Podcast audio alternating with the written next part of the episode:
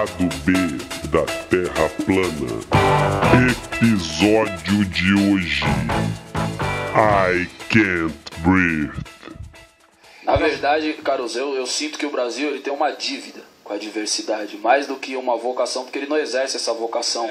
Ele aplaude a miscigenação quando ela clareia. Quando ela escurece, quando ela escurece, ele condena a miscigenação. Esse é um grande problema, principalmente do negro do exterior, quando ele vem para o Brasil, isso fica mais gritante, porque essa ideia de democracia racial que foi construída, de que o Brasil habita é o paraíso da, das três raças, isso não é uma verdade quando você tem a pele escura. E a gente tem essa cultura no Brasil, da opressão gritar e o oprimido ficar calado se sentindo errado. Então, a garota foi estuprada e a culpa é dela que usou uma mini saia. Isso é uma doença, isso precisa ser combatido, entendeu? A pessoa foi discriminada e colocada para fora de um banco porque a pele dela é preta, e aí vão dizer: "Ah, mas não foi assim, mas é porque você tava de boné, é porque você tava de tênis, é porque você tava com moletom, é porque você tava com uma mochila". E não, você sabe que o táxi não para para você e a viatura para. Esse é o problema urgente do Brasil.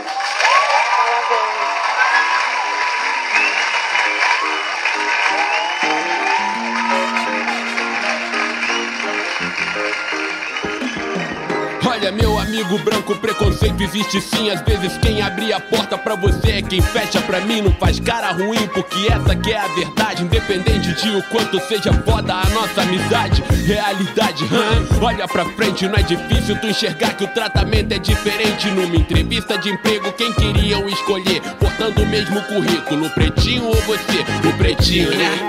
Bem, acho que não. Pra trampar aqui no shopping ele não se encaixa ao padrão da revista e televisão, que é o que a mídia credencia. Pode deixar surgir na vaga, amanhã a gente te liga, bom ligar, né? Sei, vai se fuder, o teu preconceito não vai fazer minha estima se esconder. Olha, amigo branco, a você todo respeito. Cor de pele não garante predicados ao sujeito. Meu amigo branco, muito mais que branco, meu recado. Vou lhe dar. Imagine o mundo com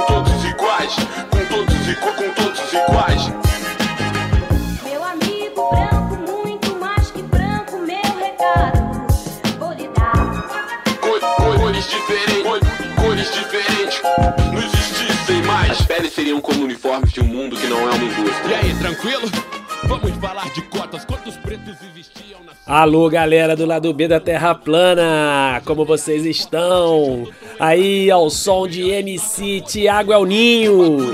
Solta o som! Uma raça se reconhecer na universidade. Se houve racismo do Estado, tem que haver reparação. Não só nós, um salve aos índios, tamo junto, fechadão. Dívidas históricas, espera aí, deixa eu falar. O teu avô roubou do meu pra você poder se formar. Ter seu consultório, escritório de advocacia. Pra mim é continuar escrava da tua família. Ou você acha que o problema do negro é preguiça? Pra ganhar um soco meu de um pouco mais você precisa. Porque na moral, minha mãe trampou pra caralho. Pra na vida nunca ter ganhado mais de dois salários.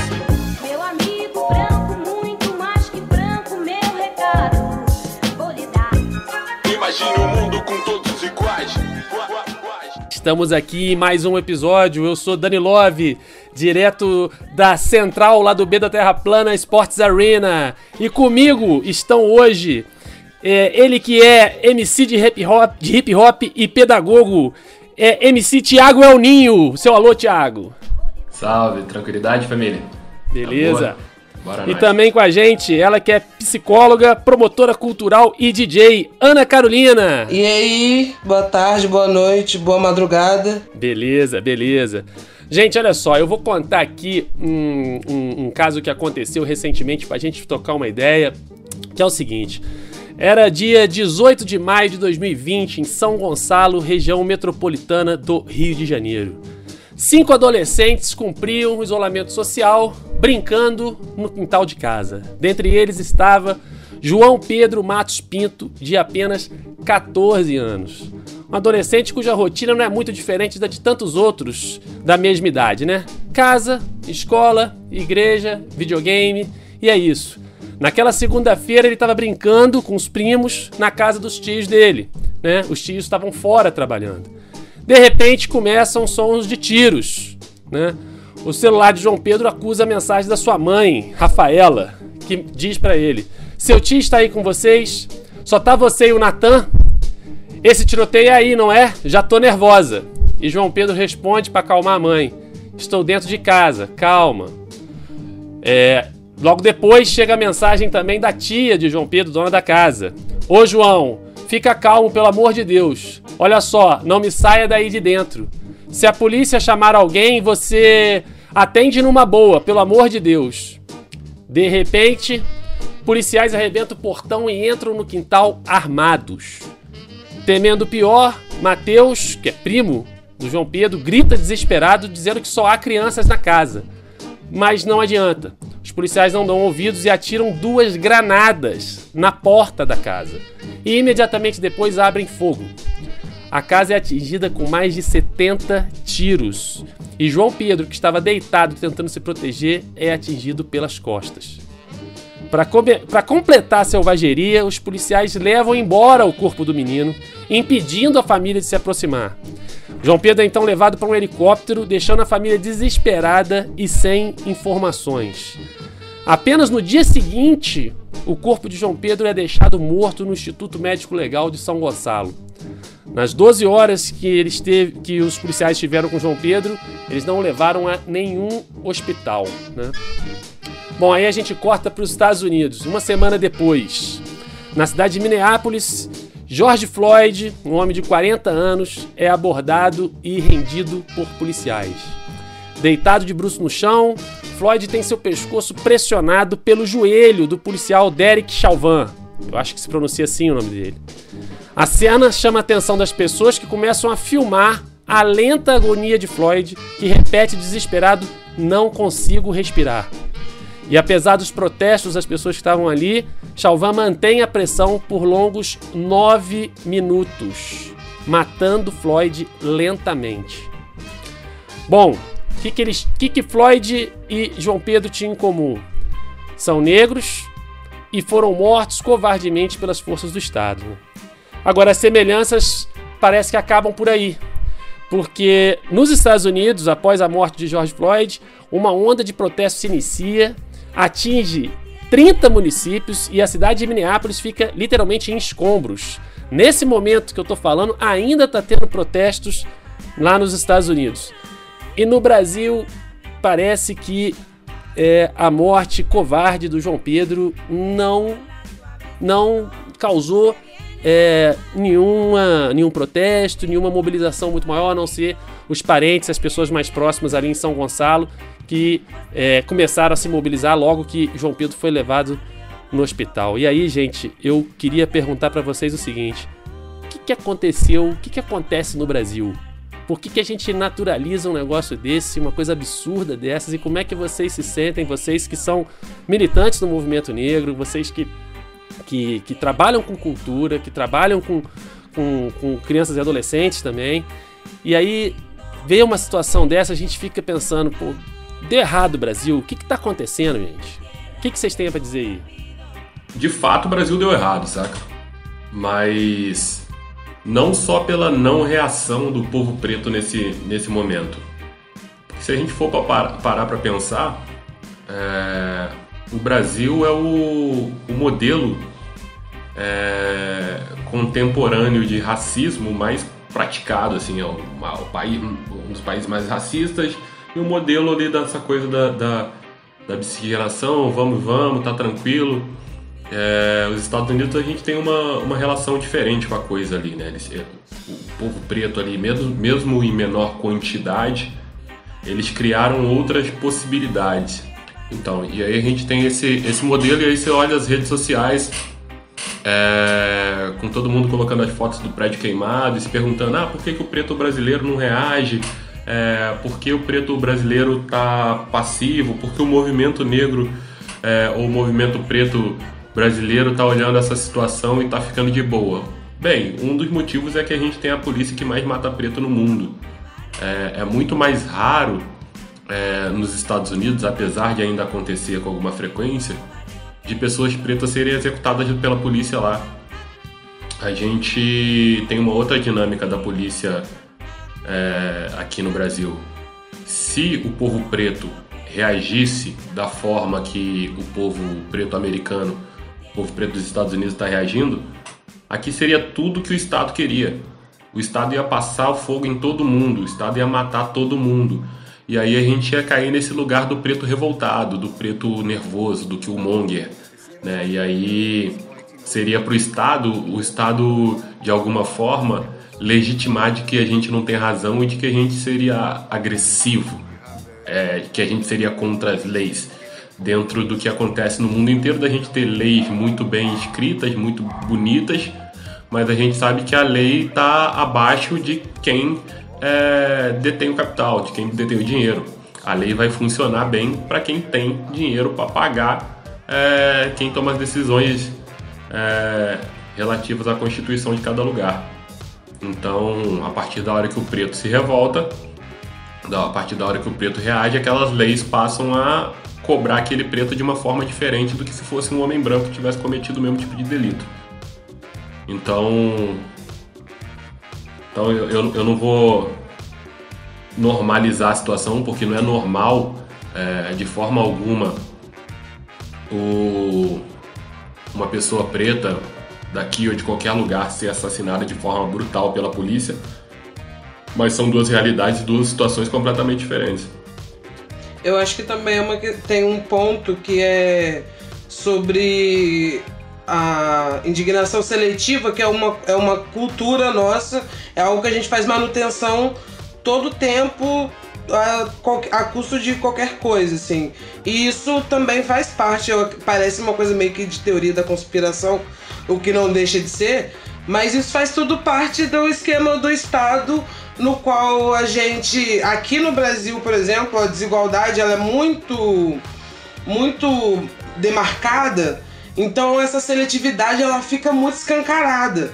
Então o que tá lá fora, aí tem a tal da síndrome do vira-lata e tal. Então até a tragédia lá de fora, claro, tem os pontos que o Thiago falou, obviamente que a gente não poderia agir da mesma forma, mas tem a questão de até a tragédia que vem de fora é, dói mais aqui no Brasil do que as nossas próprias tragédias, né? Então tem esse, essa nossa síndrome de, de vira-lata. Mas também tem que tomar um, um cuidado pra gente não se, se culpar, né? Se culpabilizar dentro desse sistema, porque é justamente uh, é, faz parte de, de como o Estado funciona. Essa questão da seletividade não é nada por acaso, não é sem querer. E fora que, é, com, essas, com isso bem demarcado, é, os, acontece muito protesto de fogo, barricada dentro das comunidades quando morrem pessoas da comunidade. Então, assim, isso acontece numa, numa, numa escala muito menor, mas bem na, na margem da margem. Então, existe um protesto, existe uma manifestação, só que lá no cantinho, lá na margem. Não chega até o, o, o centro, igual tá acontecendo lá ah, nos Estados Unidos. E pior é o seguinte, acontece um negócio desse e, e aproveitam para falar, para criticar o movimento negro. Quer dizer, ao invés de, de pegar né, a indignação e se voltar Sim. contra os policiais, não, o movimento negro é que tá errado. Inclusive, se você olhar os vídeos lá em Minneapolis, não são só os negros que estão protestando, tem muita gente que, que tá lá protestando que não é negra, mas que tá vendo o absurdo que aconteceu e também entra. E aqui no Brasil, é, parece que as pessoas, quando, quando, Eu fico imaginando se acontecesse no Leblon, se a polícia entra num condomínio lá, é. mata uma pessoa, pega o corpo, um adolescente pega o corpo, põe no helicóptero, vai embora com o corpo, e, e, e se, a, se, a, indignação seria a mesma, é, se aconteceria do, da mesma forma, quer dizer. É aquela história no Brasil que parece que só alguns é que são cidadãos, né? É, tem, tem uma parada que eu penso sobre isso também, que é o seguinte, é, e aí trazendo a questão do do povo indígena um pouco, né? É, acaba que quando, em relação ao indígena e ao preto, o preto é ainda mais ouvido porque ele está em perímetro urbano, né? Então, quando acontece alguma coisa com o povo preto, a gente consegue Sim. gritar e a gente tem um outro preto próximo para ouvir e vai dando eco através do, do, do que chega no ouvido e passando pela boca do outro preto. Então, eu grito pro meu irmão ouvir gritar também, pro outro ouvir gritar, e a gente vai fazendo essa rede de contato. O indígena não, ele está gritando lá no meio do mato. É, ele está gritando isolado lá, sozinho. É, aqui, quando acontece uma parada dessa, e acontece principalmente dentro das comunidades, acontece ainda do preto gritar e o preto como se fosse uma questão do indígena. Ele fica ali naquela tribo, ali naquela bolha ali dentro da comunidade dele, que, e a comunidade, como a Ana falou, se revolta sim. É, assim como aconteceu lá, é, é, é fogo de ônibus, é, é, é as medidas possíveis. Só tem que, quando esse grito chega no asfalto, ainda tem o Estado brasileiro com tua educação que faz o povo preto às vezes não se enxergar como, como preto e marginalizar o preto da favela, que às vezes vai fazer um preto do asfalto não se identificar como preto e não somar com o preto que está na favela. Justamente porque essa estrutura fez ele enxergar que ele não é igual ao outro preto que está lá dentro, saca? E aí a gente perde um- um- uma questão básica nos Estados Unidos que, essa, pra, que essas revoltas acontecem, que é o recorte de raça primeiro. Aqui a gente vai vir com recorte de, em sua maioria na questão política, a gente vai vir com recorte às vezes de classe primeiro. Então o preto de uma outra classe não vai entender que ele é igual o preto que está dentro da favela. Então ele não sente aquela dor e não vai, nem o preto que está no asfalto vai subir na favela para se revoltar junto com o preto que está lá dentro. E isso não é uma crítica a esse preto é, que está no asfalto. Isso é uma crítica ao Estado brasileiro que construiu toda uma engrenagem para fazer com que esse preto não se entendesse como, ele, o- com, como que ele é. Que ele não se identificasse com, com o lugar que ele veio, com a cultura que ele faz parte, com a cor da pele dele. Sim, o, o, o Ana, é, eu fico, fico pensando que a situação já tá desse jeito, com essa, com essa guerra, né, esse genocídio da população preta, da população mais pobre no Brasil. E aí a gente vê o governo atual que coloca né, no Instituto Palmares um, um- um- um- um novo diretor que, dentre as suas. A única medida que eu vi ele fazer foi criar um selo de você não é racista pra dar esse selo pra alguns brancos que teriam sido acusados de racismo. Quer dizer, ao invés dele propor alguma medida pra combater o racismo, não, ele tá querendo chancelar pessoas que são acusadas de racismo. Quer dizer, é uma inversão completa. É, não, e é, é, é justa. É, é rir pra não chorar, né? Porque é, isso a gente tende a infantilizar o comportamento do nosso, do nosso atual chefe de Estado. E só que, claro que não é ele que faz tudo, mas é, essas medidas, esses pontos, até onde ele chegou, eu acredito que foi tudo muito, muito, muito bem estruturado. Então, quando a gente chega num ponto aonde a questão do racismo, é, e aí é, tem a questão da Fundação Palmares, é, as coisas invertem, as, fica, inverte a situação, é, não é à toa. Não, não chegou, não chegamos nesse ponto é, aleatoriamente. Então é uma construção da, da- do Estado racista, do sistema racista como um todo, e aqui no Brasil da, da forma que funciona. Aonde o, o próprio preto não tem credibilidade para falar de si. A gente não tem uma. uma a gente é sempre tá, tá de lado, assim. A gente nunca tá no papel principal das histórias. E quando chega alguém, por exemplo, esse cara da, que chegou lá na, funda- na Fundação Palmares, são pretos que não representam nem, sei lá, a metade dos pretos de fato, né? E aí tem toda uma questão de apaziguamento que ah, esse governo, enfim, poderia falar um milhão de palavrões e adjetivos. É, esse governo faz é, de tender a acolher o preto no sentido contrário, né?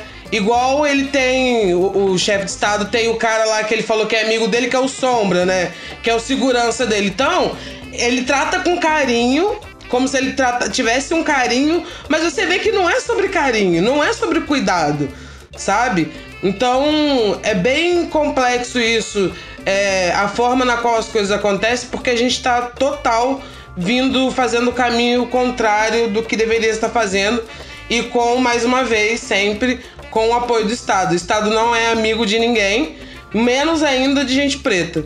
Então, tudo que o Estado, na maioria das vezes, va- vai fazer, maioria das vezes não, 100% das vezes vai fazer, é vir de contra é o que a gente realmente precisa. Pois é, e Esse é mesmo ponto. quando é o- essa questão do coronavírus, né, a gente vê que a mortalidade entre os negros é maior. E hoje, exatamente hoje, sai ah, na manchete né, na- no Globo.com, dizendo: recessão gerada pela pandemia impacta mais mulheres e negros no mercado de trabalho. Quer dizer, é, é uma situação que a gente vê que tem muita coisa pra gente é, melhorar. A gente precisa realmente de uma mobilização, de uma conscientização muito grande.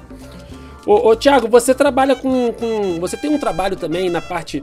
é, tanto da pedagogia, mas também na parte do rap e tal. Com, com a molecada, né? Com, com os jovens, os adolescentes de hoje. Você vê que é, essas questões que são históricas no Brasil estão sendo é, trabalhadas, estão sendo pensadas pela população mais jovem? Como é que você vê isso daí hoje em dia? Cara, eu acho que a gente tem encontrado algum- alguns pontos de vazão maiores, é, né, alguns pontos de escape onde a molecada acessa a informação.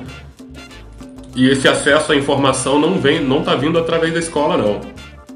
Saca? É, não, não é escola. A gente tem esse território um pouco mais fértil da internet que possibilita um contato, seja com rap, é, no caso da, das mulheres, assim, das mina preta. Eu acho que tem a questão da estética e acaba que a estética em algum momento ela pode acabar te levando também a obter informação sobre por que você está utilizando aquele cabelo ali, por que que, que por que, que eu tenho a liberdade sim de me movimentar dessa forma com meu corpo preto pelo mundo.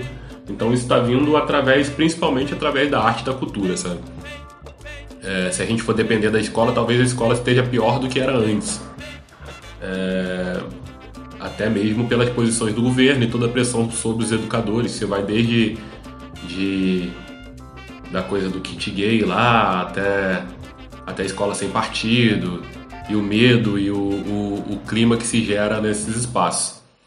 É, então acredito que a molecada está tendo um pouco mais de acesso a me- ao mesmo tempo que isso não vem não vem com nenhuma assinatura e nenhuma, nenhum cuidado do Estado não. Agora, por exemplo, a gente tem algumas coisas que acontecem, tipo a popularização da música rap. E a galera fala, pô, beleza, o rap, é, o hip hop está se popularizando e isso vai fazer com que os jovens tenham mais informação. E isso não é uma verdade.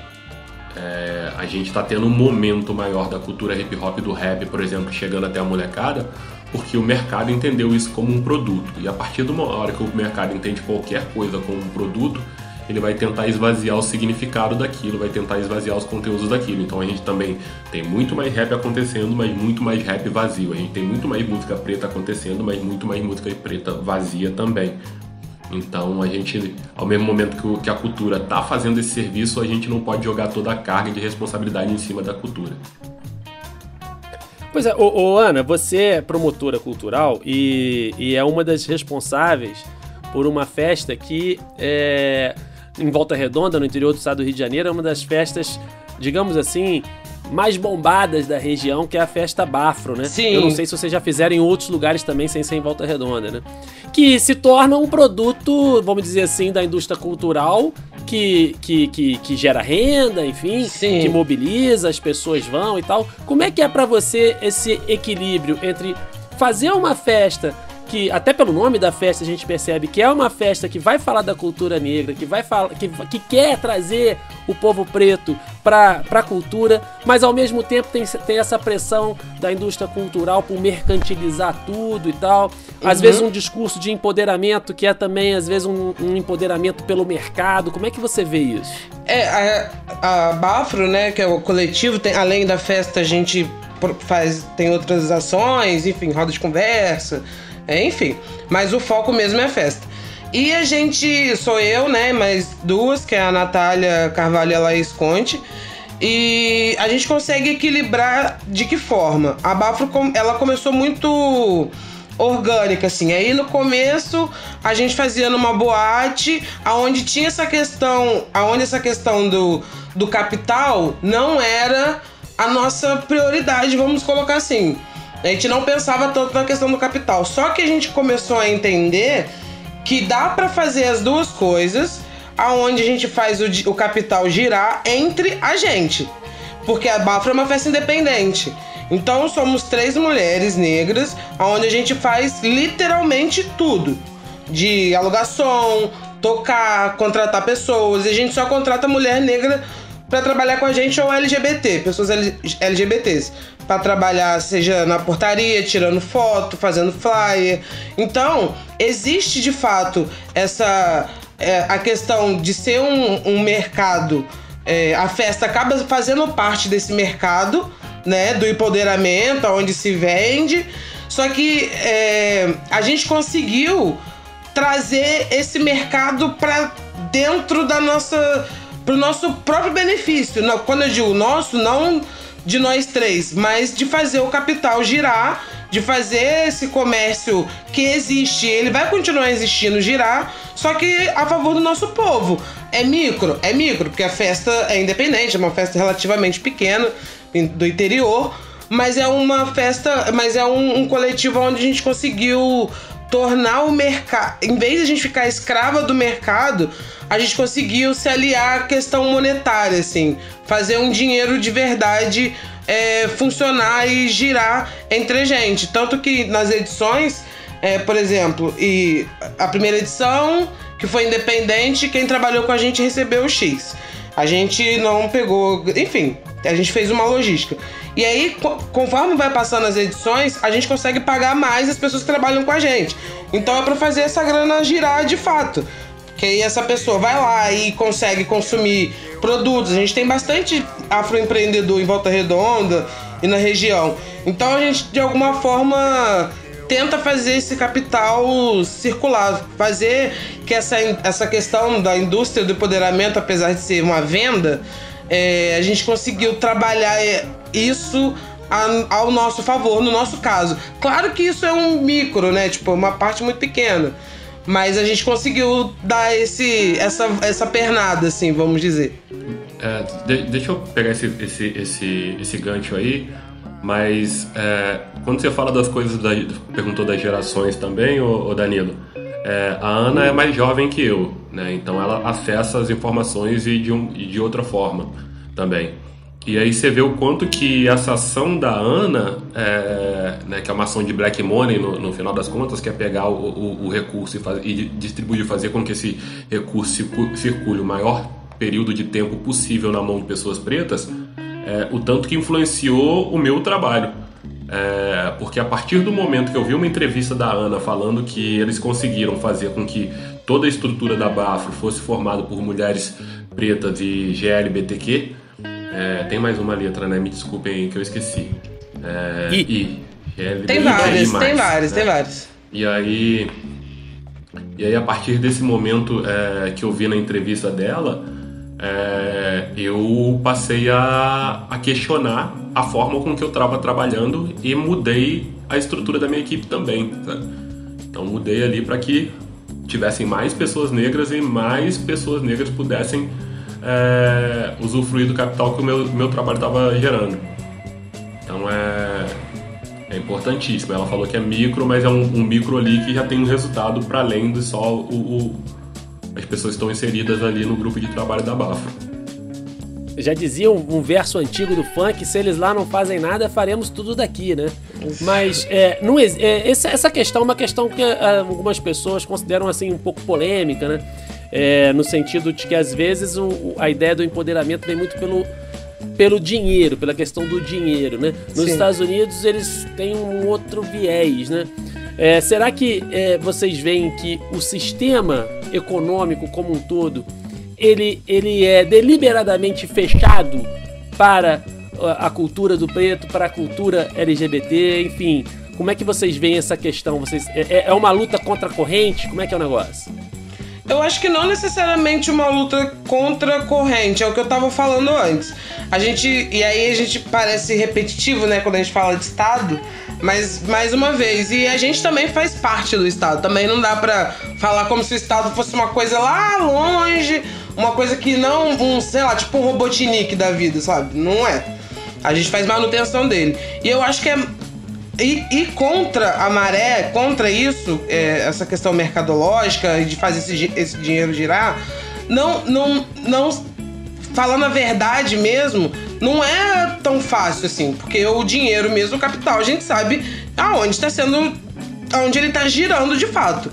A questão é você se adaptar a ele, fazer ele ficar a seu favor, ao invés de do contrário, você é, fazer com que a indústria. Porque também o empoderamento da pessoa LGBT e de festas, enfim. Porque no final das contas, Danilo, se, se eu, por exemplo, sou negra, LGBT, é, se eu não tiver ganhando, fazendo dinheiro com isso, algum branco hétero vai estar fazendo.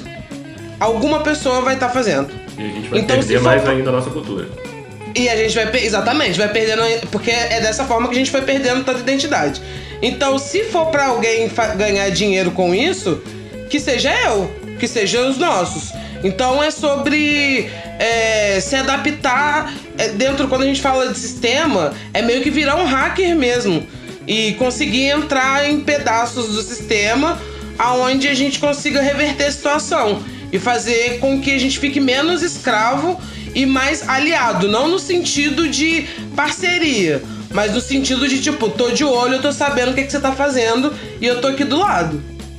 O, o MC da fala uma coisa que eu gosto, que é durante um, um- um período ele ele acreditava no cavalo de Troia, assim, né? Que é essa coisa de de estar lá dentro e, e de estar lá dentro e, e destruir por dentro. E hoje ele acredita mais no cavalo de pau, né? Que é chegar lá na cara do bagulho, falar uma curva, falar- fa- dar uma curva, dar um giro e falar não. Tá?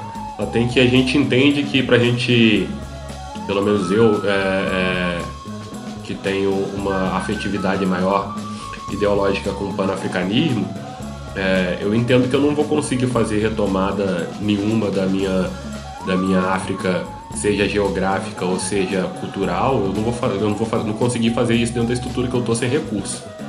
E falar de recurso com a gente é falar de fome, sabe? De falar de ne- necessidades práticas e viáveis agora. Eu preciso estar saudável, eu preciso estar é, de pé, eu preciso estar minimamente estruturado, eu preciso parar de estar produzindo as minhas músicas num, num computador é, positivo enquanto o cara tá es- fazendo a música dele num, num backbook de, de milhares de reais.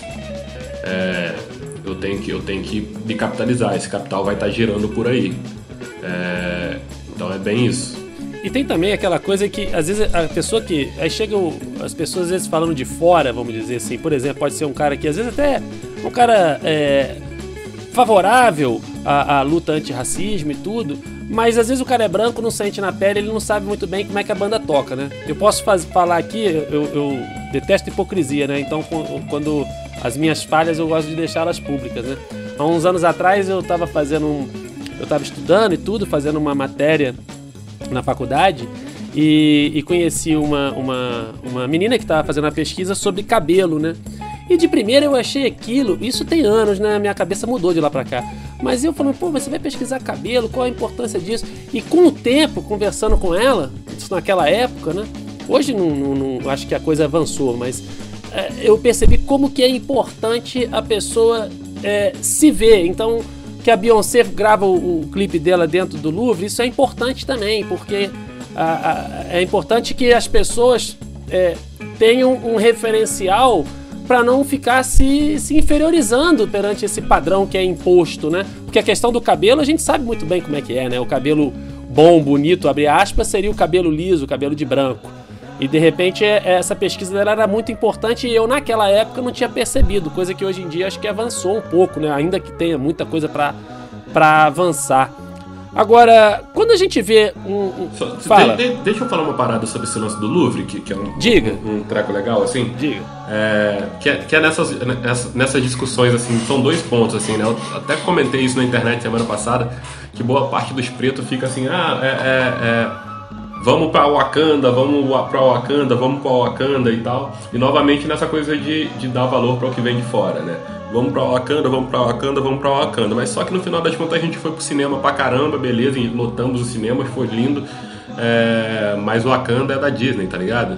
A Marvel é da Disney. Sim. Então o dinheiro foi pra mão dos caras. Então, é, como é que é isso? Ao mesmo tempo é diferente, é diferente, mas parecido. A gente teve, é claro que a gente teve um carinho ali na autoestima do povo preto de entrar ali dentro do cinema e ficar vendo só preto durante duas horas. Isso pra mim é, pessoalmente foi incrível, eu me senti muito bem, como poucas vezes eu tinha me sentido, e talvez nunca tenha me sentido tão bem dentro do cinema.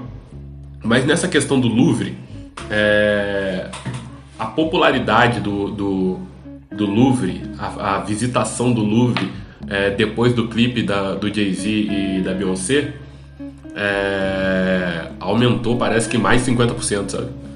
É, por então, aí você vê, né? A importância que tem também. Saca? Exato. Então, ali para mim, mais do que. É claro que teve um lucro pro Louvre, mas mais do que um lucro pro Louvre, é, para mim tem um aviso de que hoje nós estamos cientes de que a gente está produzindo o, o, quase tudo de melhor que existe em entretenimento e cultura no mundo. E vocês precisam da gente, tá ligado? Então, tipo, se você não tiver preto, e, se gente, e, agora, e, isso dá a possibilidade daqui, do próximo preto que for ao Louvre cobrar mais para estar ali, sabe? Mas se você não, não capitalizar a gente de uma forma que a gente acha interessante, o seu museu vai falir e seus quadros chatos vão ficar batidos. É, fora o fato chato. de que a, a gente tem a nossa Wakanda, né, cara? Porque a gente teve Palmares, primeira é, República Livre, as pessoas falam, ah, exagero falar República, Exato. não era assim. Ora, me desculpe, era uma comunidade onde as pessoas tinham um governo próprio, com participação, numa época em que na Europa você tinha um absolutismo mais arraigado e de repente você tinha no Brasil, que durou mais de 100 anos, uma comunidade onde as pessoas tinham uma economia voltada para os interesses deles próprios, né? Que produzia excedente, Exato. que as pessoas viviam bem, viviam livres e que não é muito conhecida, né? Você falou, você comentou agora da escola, né? A gente vê a deficiência, porque pô, o, o, o, aluno negro, ele, ele, ele às vezes não sabe o que foi Palmares, né? Ele não sabe a grandeza que foi, a importância que teve, né? E é preciso reescrever um pouco a história do país, né? Para poder a gente ter esses elementos onde a gente se agarrar, não é isso? Exato, porque, cara, quando, quando nessa dimensão você joga é, Wakanda, por exemplo, é, é algo que está muito distante, saca? É algo que tá. O moleque preto daqui pode se inspirar, mas é algo lá longe. E quando você vê também a, a, a movimentação, que nem agora nas revoltas dos Estados Unidos estão acontecendo, ainda tá lá longe, saca?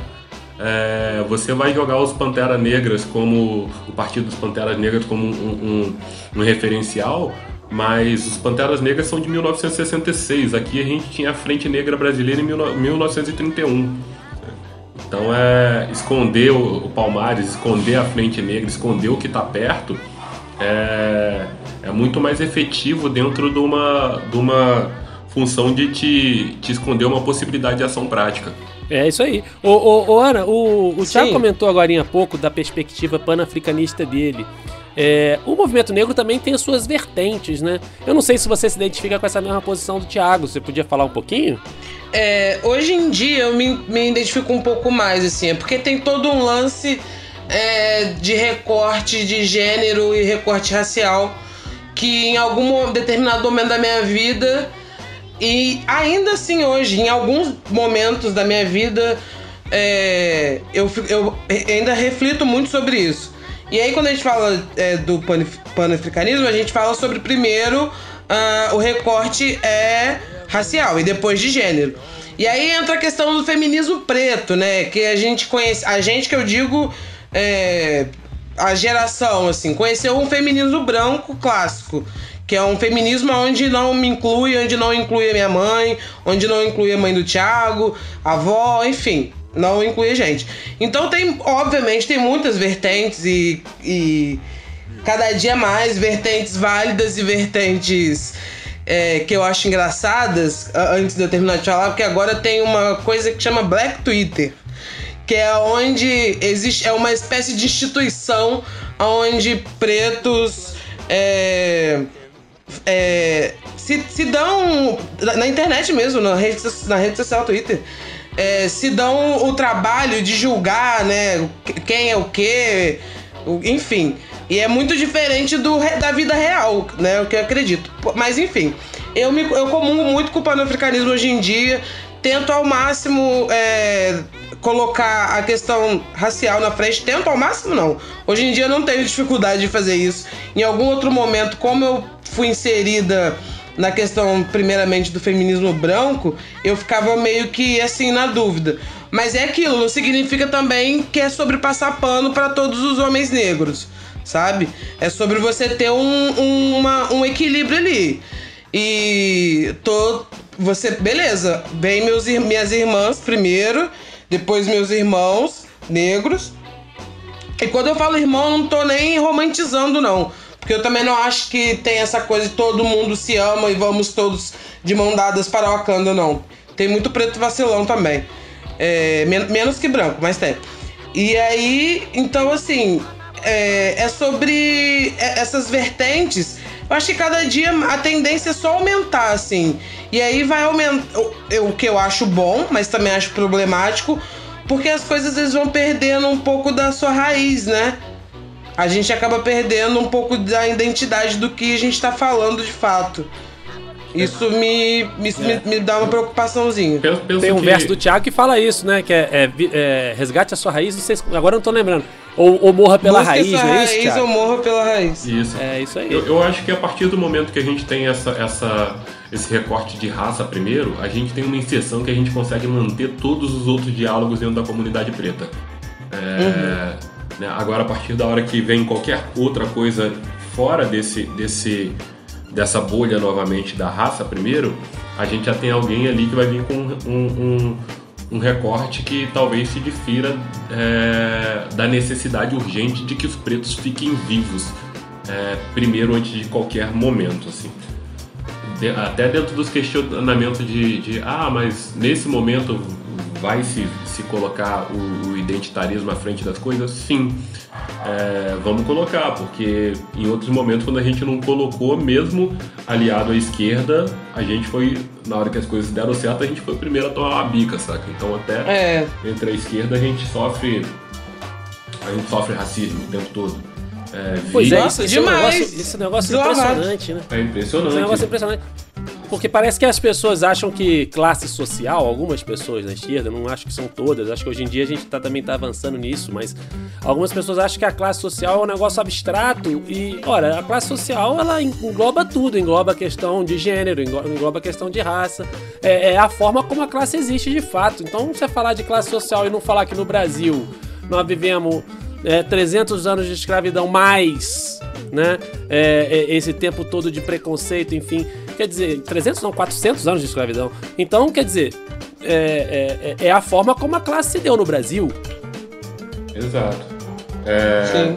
E pensar também, cara, que é, eu, eu- eu- a, a minha formação, por exemplo, veio at- através de uma formação é, comunista, os cursos ali, é, como, como funciona a sociedade, visitas a Florestan Fernandes. E, e quando eu chegava nesses espaços, eu era, eu era, eu era um dos únicos pretos que tinham ali, sabe? E, e eu não via a questão racial ser levantada é, de uma forma cuidadosa com as particularidades dela. Era tudo no mesmo bolo. E o máximo que se ouvia é: ah, o racismo e o, o- e o machismo precedem o, e a homofobia também precedem o, o- é, estruturam o capitalismo, sendo que eles precedem o capitalismo. Eles são coisas que estavam aí antes. Então, não necessariamente o capitalismo deixar de existir vai fazer com que o racismo, o machismo e a Sim. homofobia deixem de existir. Sim, é, aliás, ô, Thiago, você nas suas músicas, você sempre coloca, deixa bem claro também as suas, as suas, a sua ligação com o lado espiritual, o lado religioso, com as religiões afro. É, e, e- e é interessante, acho que isso vai ficar guardado para a posteridade, quando você faz pesquisa no Brasil, né, o, o- no, no campo religioso, né, aquele que tem a, a, a menor penetração do bolsonarismo é justamente as religiões afro-brasileiras. Eu acho que isso é importante, que mostra como que as religiões também, é, as religiões afro-brasileiras, a Umbanda, o Candomblé, é, elas são também uma linha de resistência, né, a isso tudo que a gente está vivendo hoje. Cara, princi- principalmente o candomblé. É, eu não tive acesso a muitos candomblecistas é, que, que pagaram essa feiura aí, não, sabe?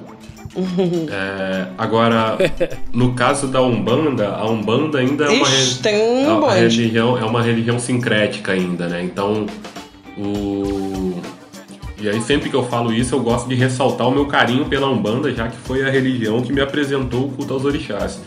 Hoje em dia eu não me defino como umbandista, mas e o que faz eu não me definir é, como um bandista, o distanciamento que eu tenho hoje dos espaços de Umbanda são é, o, o, destaque que o Cristo tem ali e sem um, um, uma leitura política desse Cristo. E isso faz, fez com que em vários momentos a gente visse dentro da Umbanda ali uma galera flertando com o bolsonarismo de uma forma é, triste, para não usar uma palavra mais pesada, né? Mas isso aí tem a ver muito com, com a necessidade que o candomblé tem de dialogar com as raízes africanas e com a historicidade do povo preto é, e o tanto que na Umbanda essa necessidade não, não se legitima tanto, né? O candomblé, para você passar pelos, pelos é, ritos ali, pelos, pelas etapas ali, te exige muito mais do que a Umbanda. Então isso faz com que também uma população branca e leviana é, tenha uma facilidade muito maior de se movimentar pela Umbanda. E isso leva é, aonde o povo branco está, em qualquer canto desse planeta, ele tem levado é, as suas doenças e nos espaços, nos, nos, nas casas de Umbanda, isso não tem sido diferente, não. É, ô Ana, deixa eu te perguntar uma coisa. O, o Thiago já denunciou a nossa idade aqui, dizendo que você é mais jovem, né? Do que a gente. É, eu sou, eu sou super e, novo. E, e, eu não sei, eu, eu sou historiador, então às vezes eu fico analisando esses, esses processos históricos de mudança, né? Eu fico pensando, para você, é, quando que foi que você é, se viu, não sei se foi desde sempre, mas enfim, que você se viu como uma mulher negra e que, e, que precisa se manifestar politicamente, socialmente como mulher negra, quer dizer, no sentido de, de, de, de pautar essa discussão. Como é que foi para você? Foi há pouco tempo atrás? Foi desde sempre? Como é que foi isso? Então, eu, é, eu falo que é infeliz, é felizmente, mas infelizmente Nesse quesito eu sou privilegiada porque desde muito nova, literalmente, desde muito nova, a minha mãe sempre foi do movimento negro, do CNERG, do que é o Conselho do Estado do Rio de Janeiro. É, então, desde muito novinha, até quando eu não entendia, novinha que eu digo é três anos de idade eu já ia para encontros, assim. Obviamente que eu não entendia. A mãe da é... Ana é foda. A mãe dela é uma pretona fantástica. É... Como é que é o nome da sua mãe, Ana? Minha mãe chama Maria Ana. Ela, ela, ela é muito mais legal que eu, inclusive. É... Também acho. Aí, o que que acontece? Eu, desde muito nova, eu tô inserida nisso, então eu não tive é, a, essa era do descobrimento de ser uma mulher negra? Primeiro que a minha mãe é uma mulher negra, eu vi todo esse processo, acontecendo e quando eu comecei a entender sobre política, não politicagem, né? Sobre política, eu já estava inserido nesse meio.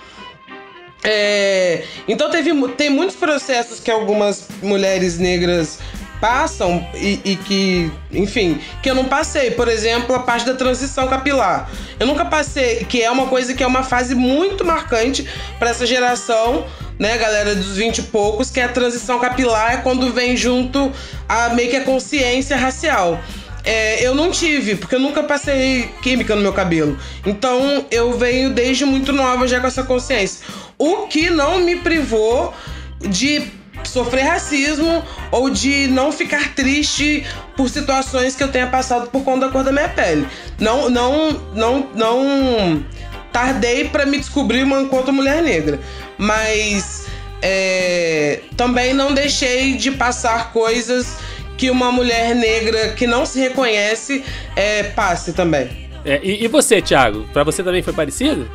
Cara, não. É que eu acho que uma coisa é você saber que você é preto, que você tem a cor da pele preta. E depois, outra coisa é saber o que, que isso representa.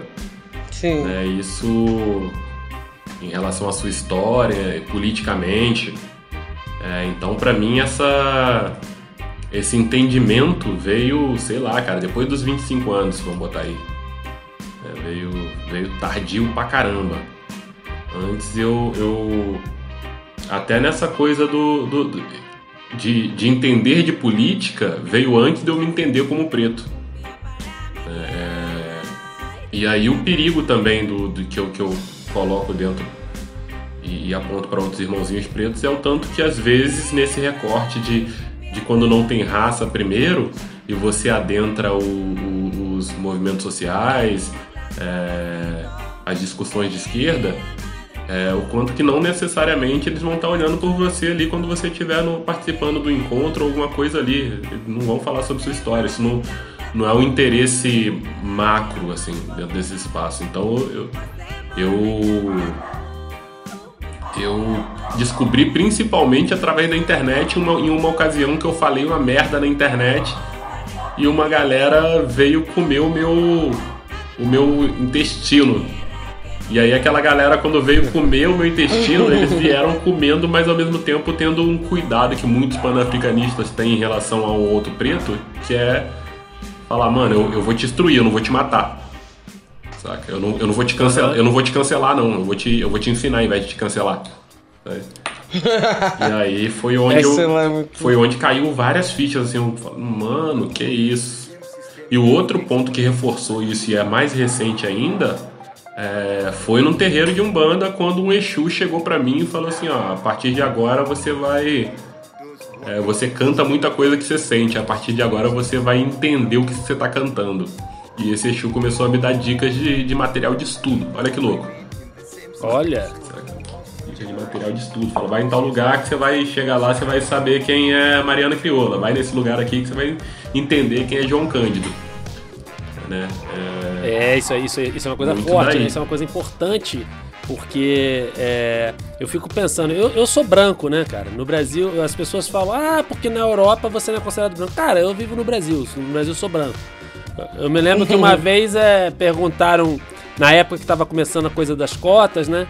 Aí teve um, um- um pessoal que começou a falar: ah, não, porque não tem como dizer quem é branco, quem não é branco, quem é preto, quem não é preto.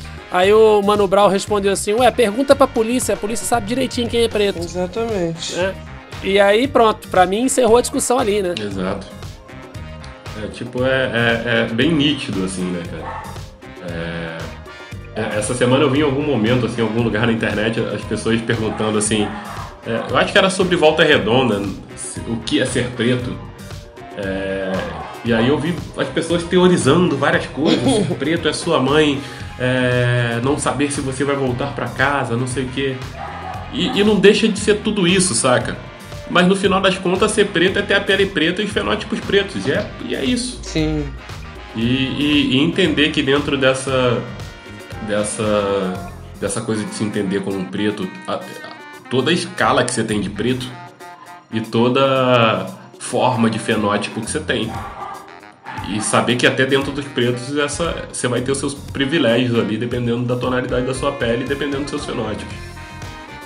E é Pode crer. Por aí, não é? É fácil entender. Eu sou, eu sou muito. Tá. Eu sou muito da ideia de que se você não sabe se você é preto ou branco, você é branco. Minha, minha, eu sou muito, eu sou muito dessa ideia. Tem gente que fala, nossa, não, mas não é assim. Cara, se você é uma pessoa, claro que eu tô falando de bolha, né? De pessoas que, que sa- sabem dessa rolê de colorismo, blá blá blá blá blá. É, se você tá na dúvida, cara, se você tá na dúvida, você é branco. E é isso. Eu, eu, eu concordo com você ne- nesse ponto da bolha, assim, mas.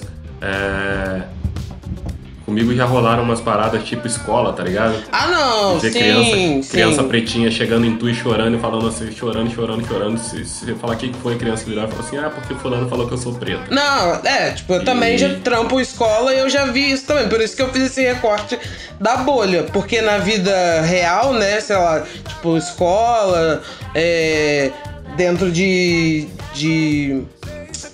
Enfim, de dispositivos desses municipais ou estaduais, é, tem muita gente que não sabe, criança e pessoas mais velhas que não vão se entender enquanto negras. É, mas aí é outra parada, né? São duas discussões bem diferentes. Porque são públicos, apesar de ser todo. ser o mesmo assunto, a gente tá falando de instruções diferentes. É, é louco, assim, eu, eu- eu me lembro de uma ocasião é, que foi aqui no, no Retiro, numa escola aqui. E. Retiro aí, pro pessoal que não sabe, é um bairro. Isso, exatamente. De Volta no Retiro, Redonda. aqui no meu bairro. É, de uma criança vir chorando pra mim e falar assim: Ah, o que, que foi? Eu falar: O que, que foi? Ela ah, me chamou de preta. E eu olhar e falar assim: Ô, você é tão linda, mas o que, que você é? Sabe? você, o que, que você é? Ela fala, eu sou preto, eu sou morena. E aí você vê o tanto que, É que, foda. Que vão criando, É, é. criando interseções pra, pra. Vão falar pra criança assim, eu não vou te legitimar como você sendo preta, mas dizer que você. deixar você ser branca também, eu não vou deixar, não. Então te coloca no É. limbo. Aí vira morena, né? Vira, vira moreno, né? É, te coloca no limbo. E também nessa questão, né? Que criança que vai querer ser, tá ligado? É, a pessoa que ela vê na televisão que toma porrada da polícia. Que criança vai querer ser da cor de todo mundo que é preso, sabe? A criança não vai ter que, não vai querer É, ter pra que tem si- subemprego, né? Ela não vai querer Subrelacionamento. trazer pra si a mesma nomenclatura da pessoa que ela vê é, adentrando os lugares onde a sociedade diz pra ela que é um, um- lugar das pessoas que tem menos valor. Pois é, o, o, o- o Ana, você chegou a comentar aí na questão do relacionamento, né? Porque também tem isso, né, cara? Tem, tem. Inclusive, com- você podia falar um pouquinho mais sobre isso aí?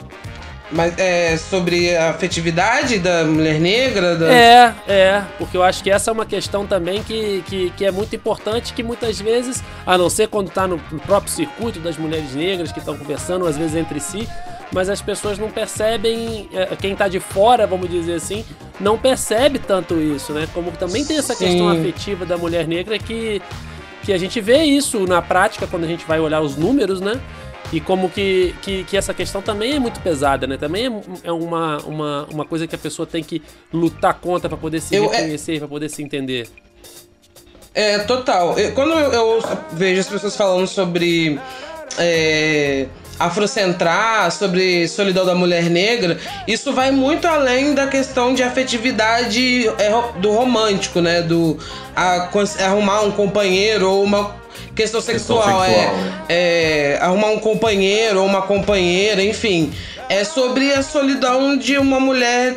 da- da- quando a gente fala de solidão da mulher negra, é de uma maneira geral. A gente não tá falando só sobre namoro. Ou quando a gente fala sobre afrocentrar, não é só pra você, se- tipo, ah, eu vou, vou casar com uma negra ou com um negro porque eu quero que a minha família seja toda negra. Claro, e seria ótimo, ideal. Mas é sobre esse afago, é sobre você se reconhecer, né? O que, o que é, vira uma discussão muito grande, esses dias eu vi na internet, é, um pessoal entrando nesse assunto, mas fechando muito sobre é, a solidão da mulher negra a relacionamentos. E aí eu vi exemplos assim.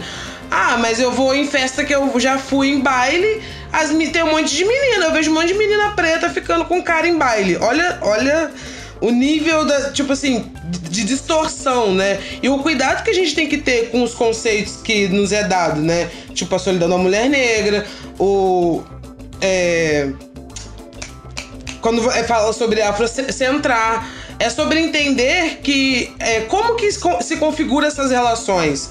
Ah, mas eu conheço várias mulheres negras que são casadas ou que têm amigos negros. Tá, beleza, mas como que é, como que é dada essas relações? Qual a configuração?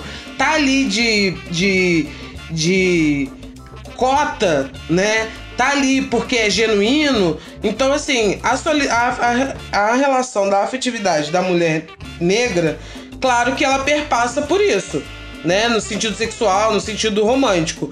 Mas vai muito além disso e é real. É real, né? Isso é. Se você, e quando você coloca outros re- recortes, né?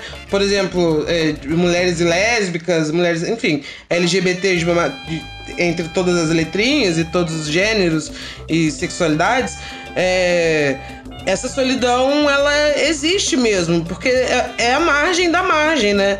E uma coisa que acho que, é inter- que fica muito claro quando a gente fala de margem e de solidão é que uma vez eu tava, enfim, eu sou psicólogo, eu tava atendendo uma pessoa e aí eu não lembro que, o, qual foi o ponto e a pessoa falou sobre nunca ter, ter visto é, uma- nunca, nunca ter visto travesti no mercado. E aí isso me bateu assim, eu falei, caraca. É, porque travesti come também. Travesti consome. Travesti compra roupa, compra comida. Mas aonde que elas estão? Elas estão em sublugares, em subrelacionamentos. E eu tô falando com recorte ra- racial. É, em, sub, em sub tudo. Então, assim, é, uma, é a solidão. sabe? Quando você vê, vai num determinado espaço e você vê mulheres numa minoria, mulher negra, não é necessariamente. A gente não tá falando só de questão monetária. Às vezes é a questão da solidão, de não ter uma, uma configuração saudável de nenhuma, nenhuma relação que permita que a mulher esteja, ou que a mulher tenha, a mulher negra tenha alguma coisa. Então vai. É, é um. É um leque muito, muito, muito aberto, assim, sobre essa solidão, que ela é real, mas ela ainda é mais dolorosa do que se fosse só para ter um companheiro ou uma companheira. Beleza. Pessoal, olha só, infelizmente o nosso tempo tá tá passando. Tem muito assunto. Eu acho que a gente tinha que fazer uns dois, três, quatro, cinco episódios pra gente poder conversar mais. e, de, e já fica aqui o convite, né? Pra vocês participarem mais vezes. Só chamar. Mas de qualquer forma, antes de encerrar, eu queria que vocês colocassem aí uma perspectiva que vocês têm em relação ao, ao Brasil nesse momento que nós estamos vivendo, né? É a, é a análise de conjuntura de vocês, quer dizer, é, existe aí é, essa coisa dos 30% que o Bolsonaro mantém de qualquer jeito, né? Com todo esse discurso. Agora, recentemente, não sei se vocês acompanharam, né? Teve essa coisa do Bolsonaro aparecer tomando um copo de leite né? nas lives dele. né? É um negócio. é, é, eu vou explicar rapidamente aqui, porque o tempo tá esgotando no nosso episódio, né? Mas a coisa de tomar um copo de leite é um, uma, é- tem um- uma simbologia por trás, porque isso daí é uma das coisas que o movimento dos supremacistas brancos, né? Que são um bando de neonazistas lá nos Estados Unidos, que tem essa coisa de, de usar o, o- o copo de leite, tomar um leite como um, um símbolo, né? De, da, da- da- da suposta supremacia racial deles. E, e- e o Bolsonaro aparece fazendo isso, né? É claro que ele vai dar alguma desculpa, ele vai dizer que não era assim, tarará. E ainda que a É. gente pensasse que ele não soubesse de antemão o significado daquilo, mas alguém chegou pra ele e falou pra ele fazer isso. Então assim, isso mostra um pouco com quem que ele anda, sabe? Com quem que ele tá perto, né? Nós já tivemos aí em outras oportunidades o, o Eduardo Bolsonaro, um dos filhos dele, tirando foto com bandeiras ao fundo que são bandeiras neonazistas do movimento neonazista nos Estados Unidos. Então assim, é, enfim, eu queria que vocês colocassem um pouco qual a perspectiva que vocês têm. Nós estamos aí nessa pandemia, mas a vida continua, né? O Bolsonaro tá querendo fechar o regime, mas acho que a gente tem que deixar claro que não vai ser entregue sem luta. E como é que vocês veem isso aí pro, pro Brasil, esses próximos próximas semanas, próximos meses? Como que vocês estão vendo essa situação aí? É, eu particularmente vejo é, que esse momento, né, claro, eu, eu nu- nunca vou conseguir ver longe, afastar a minha fala da saúde mental, né? Primeiro que isso vai já tá gerando, mas vai gerar uma, uma nova leva de pessoas com inúmeros transtornos diferentes, possi- possibilidade de novos estudos de transtornos novos aparecerem, de nomenclaturas novas. E uma a minha perspectiva real mesmo, Danilo, é que quando isso acabar, quando isso passar, eu acho que o negócio vai ficar muito quente, assim. Que é o famoso, assim, o bagulho vai ficar louco, mas a gente vai ter que ficar mais louco que o bagulho. Porque eu não acho que vai ser flores e todo mundo se amando depois, não. Essa questão é, é, falando, né, dos protestos, por exemplo, da gringa, da questão das mortes aqui do Brasil, eu acho que. E aí a gente entra numa, num viés econômico, social. Eu acho que a minha perspectiva é que quando isso acabar, a coisa vai estar bem quente. Bem quente mesmo. E você, Thiago, como é que você vê aí os próximos os próximos capítulos dessa história aí? É, para mim, para mim, esse momento que, né, já ligando o, o- o Bolsonaro ao nazismo, assim, é, e o Trump também, e outros lugares do mundo também, é, a postura dele em relação ao coronavírus, para mim, tem um- uma nítida ligação com controle de natalidade e higienização étnica.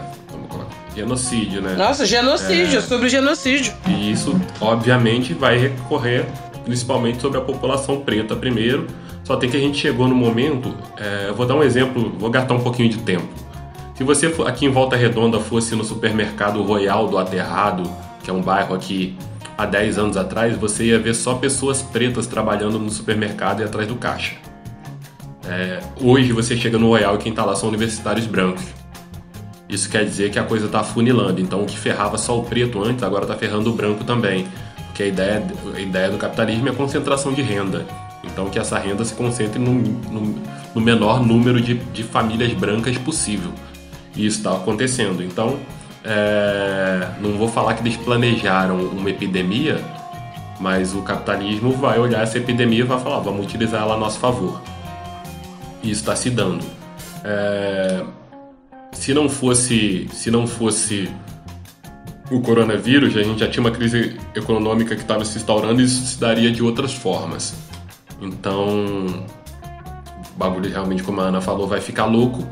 E eu acredito que o bagulho já tá louco.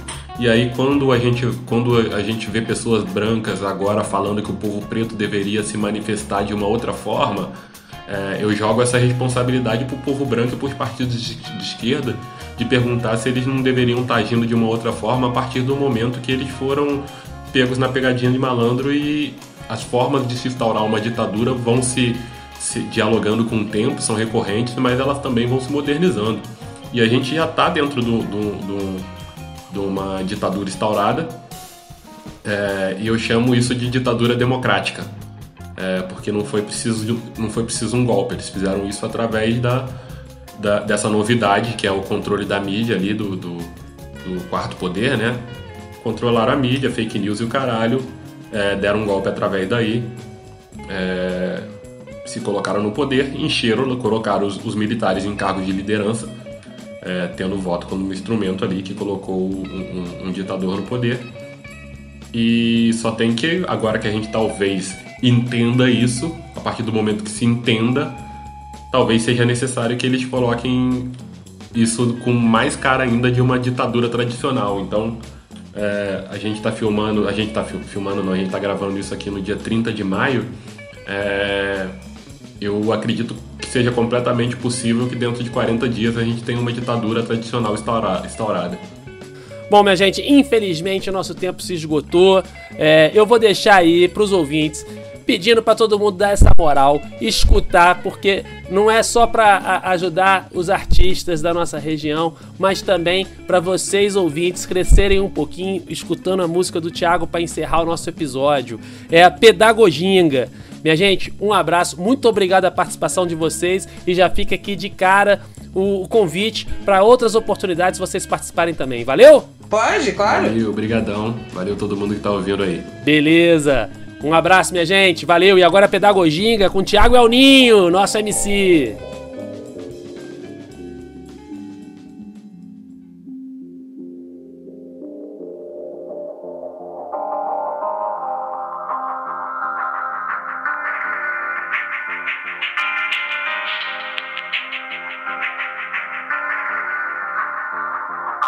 Oromilá jogou seus búzios para ver que futuro ia ter a ave que enfrentou Oxóssi.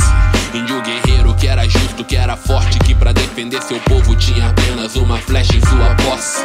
E que mostrou que o impossível não era improvável. E o que não era tranquilo se fez favorável. E uma hora vocês vão ver o inevitável. Nossa fé é imensurável e transformador em motivação. Pra superação, tanta humilhação. Atravessar o oceano pra trampar na sua plantação. Algodão, cana, escravidão. Alforriar o nosso corpo, mas deixar a mente na prisão. Não, abre logo a porra do cofre. Não tô falando de dinheiro, eu falo de conhecimento. Eu não quero mais estudar na sua escola que não conta minha história. Na verdade, me mata por dentro. Da sabedoria de entidades de terreiro. Sou guerreiro da falange de Ogum. Zum, zum, zum. Capoeira mata um, mata mil. Pedagoginga na troca de informação. Papo de visão, nossa construção. Passa por saber quem somos e também quem eles são. Não entrar em conflitos que não tragam solução. Evitar a fadiga, não dar um passo em vão. Quando todo campo de conhecimento é válido, só tem que o homem pálido nos vende que somente o seu que serve. Levanta-se a voz daquele que se atreve a expor seu desconforto, mesmo que o sistema não releve. Não é leve, não, mano, pesado e pique um fardo. Eu tenho amigos do outro lado, são exceções que eu tenho amor.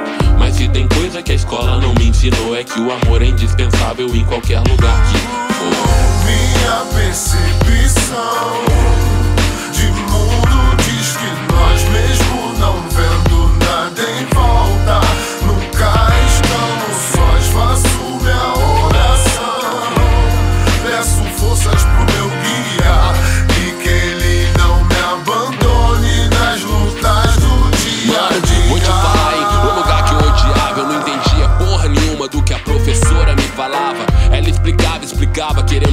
Criasse interesse no mundo que não tinha nada a ver com o meu. Não sei se a escola aliena mais do que informa, te revolta ou te conforma com as merda que o mundo tá. Nem todo livro, irmão, foi feito pra livrar. Depende da história contada e também de quem vai contar. Pra mim contaram que o preto não tem vez. O que que o hip hop fez veio e me disse o contrário. A escola sempre reforçou que eu era feio. O hip hop veio e disse: Tu é bonito pra caralho. Hip hop me falou de autonomia. Autonomia que a escola nunca me deu. A escola me ensinou a escolher caminhos dentro do quadradinho que ela mesmo me prendeu. Nasceu vencendo o apartheid no ventre. Vive quem sabe sempre olhar pra frente, certo? Livre com toda vez a esperar. Conta meses a esperar pra respirar. Mais um nessa diáspora. Com três ouvia pólvora. Com quatro pai no mar verá. Cinco primo preso, qual perspectiva haverá? A nove do plantão disparará e opera lá. Mas pensa menor de dez, o júri absolverá. Se envolver era pra coroa não piorar. Deus escutará no ra, será? Na escola não ensinaram a orar, mas aprendeu a contar. E ponto é fácil, 600 por semana. Piscou, tem 13 agora. Vai comprar kit novo e comemorar. Mas o silêncio na ilha diz o que se repetirá. Prato a mérito ou fazenda, meu verso fagulha. Porque tinha só 16, tem 584 na pura. Minha percepção de mundo diz que nós mesmo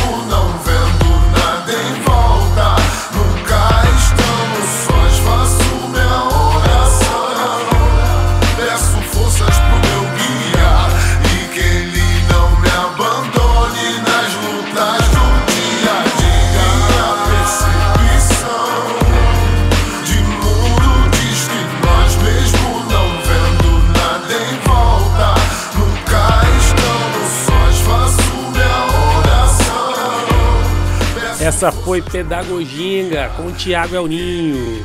E aí ao fundo no episódio de hoje, pessoal, vocês ouviram músicas da Banda Ed, Chinese Man, Simandê, Ebo Tailor, Mulatu, Astatekli, Quantic, Sola Rosa e The Soul Jazz Orquestra. Valeu, pessoal, até o próximo episódio do Lado B da Terra Plana.